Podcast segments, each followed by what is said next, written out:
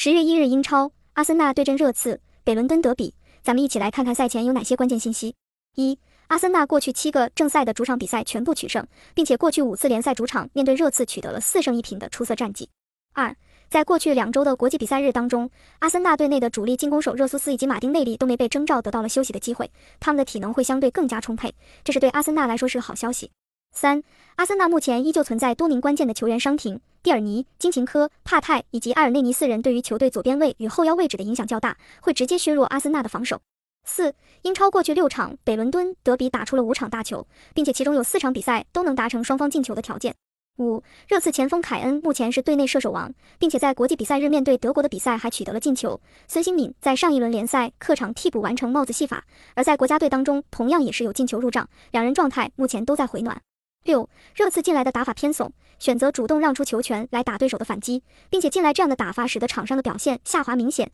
也屡次导致球队发生丢球。七，主强克弱是孔蒂手下热刺的通病，过去四个客场比赛一胜二平一负，只赢下了其中的一场，并且这四场比赛他们仅有一场零封，累计丢球五个。上一个客场在欧冠零比二输给了里斯本竞技。